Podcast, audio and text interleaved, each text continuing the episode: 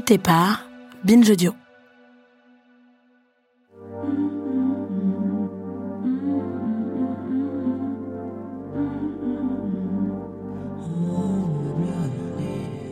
Mes très chers amis, bienvenue dans notre petit rendez-vous du mardi. Vous le savez, en plus de notre épisode du vendredi, je vous propose de nous retrouver tous les mardis pour un petit tête-à-tête avec l'un de nos chroniqueuristes. Chaque semaine, ils et elles font une proposition pour décrire la société dont on rêve. Cette semaine, vous avez rendez-vous avec le fameux Valentin Étancelin. Valentin, vous le connaissez maintenant, c'est celui qui politise l'actu people. Cette semaine, il propose de créer un amendement Pamela Anderson. Non mais laissez-moi parler, c'est vraiment insupportable. On peut plus rien dire. Vraiment, c'est n'importe quoi. On peut plus rien dire. Et la prochaine fois, ça sera quoi? On peut plus rien dire. Qu'est-ce que c'est que ça?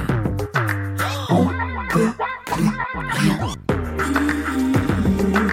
On peut plus rien dire. On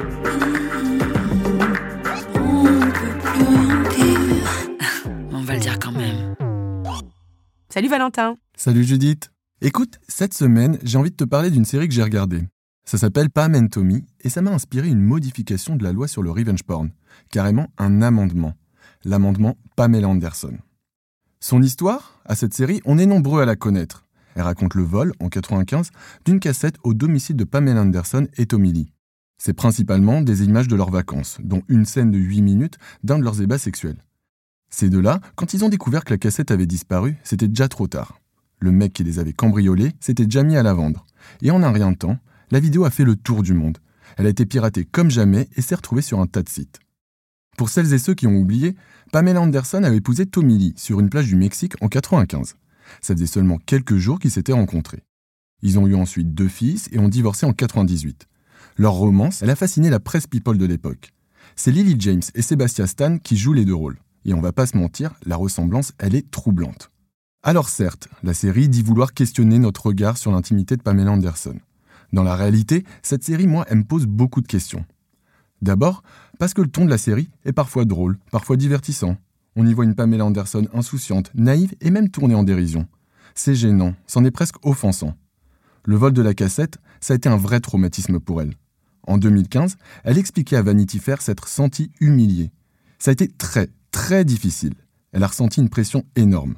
Elle a d'ailleurs confié avoir fait une fausse couche à cette période, ce qu'elle impute au stress. La cassette a détruit sa vie. Le magazine Variety a carrément publié une critique de la vidéo. En 2000, le livre Guinness des records a fait de Pamela Anderson la star la plus téléchargée de tous les temps. Elle a fait d'elle une source de moquerie à Hollywood. Contrairement à son mec, qui lui, bah, il a été érigé en véritable rockstar au pénis démesuré. Et bien évidemment, tout un tas de personnes continuent de penser que c'est elle qui a tout orchestré. Le plus questionnable là-dedans, c'est que Pamela Anderson n'a jamais donné son accord pour cette série. Elle n'a jamais répondu aux sollicitations de Lily James. Pamela Anderson, elle ne veut plus entendre parler de tout ça. Alors bon, est-ce qu'au fond, cette série ne va pas rouvrir une vieille blessure? Est-ce que cette série ne va pas juste souligner l'existence de cette sextape à toute une nouvelle génération?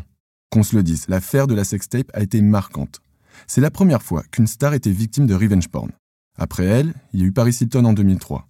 Elle, elle a remporté sa bataille judiciaire contre son ex. C'est lui qui avait diffusé la vidéo. Paris, elle a touché 400 000 dollars de dédommagement. Elle a aussi mis la main sur les droits de diffusion de la sextape.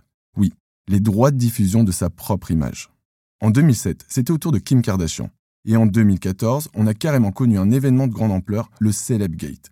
Un énorme piratage qui a entraîné la publication de plusieurs centaines de photos nues ou dénudées d'un tas de people sur le forum 4chan. Parmi elles, il y avait les actrices Jennifer Lawrence, Kate Upton, Amber Heard. Ce genre d'humiliation, ça touche aussi les hommes. Il y a eu l'ancien joueur de l'équipe de France Mathieu Valbuena, et puis bien sûr, il y a deux ans, on se souvient de Benjamin Griveaux. Qu'on soit clair, le phénomène touche évidemment comme un des mortels.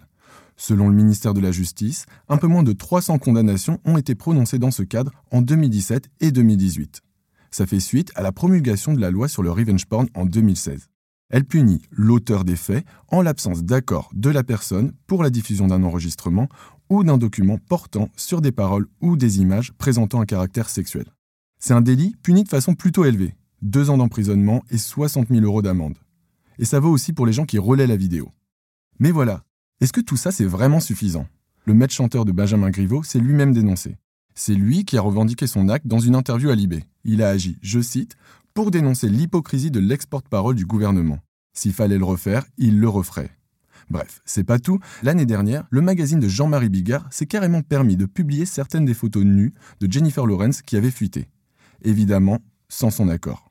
Cette loi sur le revenge porn, elle est salutaire, elle est nécessaire. On ne doit pas blaguer avec la diffusion non consentie de nos ébats. Mais au fond, ça a l'air d'arrêter personne, non? Moi, ce que je pense, c'est qu'il faut amender cette loi pour y intégrer de nouvelles mesures. Je pense qu'il faut éduquer et davantage informer sur le harcèlement sexuel et la violation de la vie privée. Je pense aussi qu'il faut former les policiers à ce revenge porn, qui puissent recueillir les plaintes comme il faut. Qu'on se le dise, les conséquences d'un revenge porn sont dévastatrices. Il faut financer le soutien émotionnel et psychologique des victimes.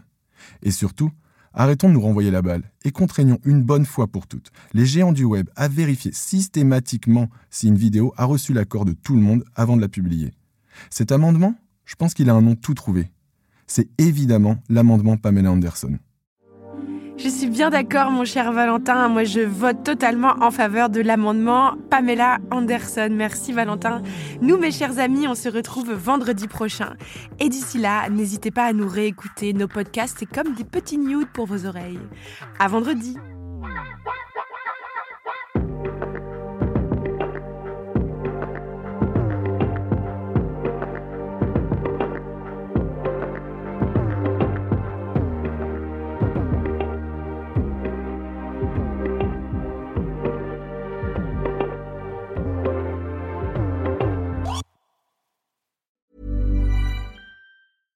Flexibility is great. That's why there's yoga. Flexibility for your insurance coverage is great too. That's why there's United Healthcare Insurance Plans.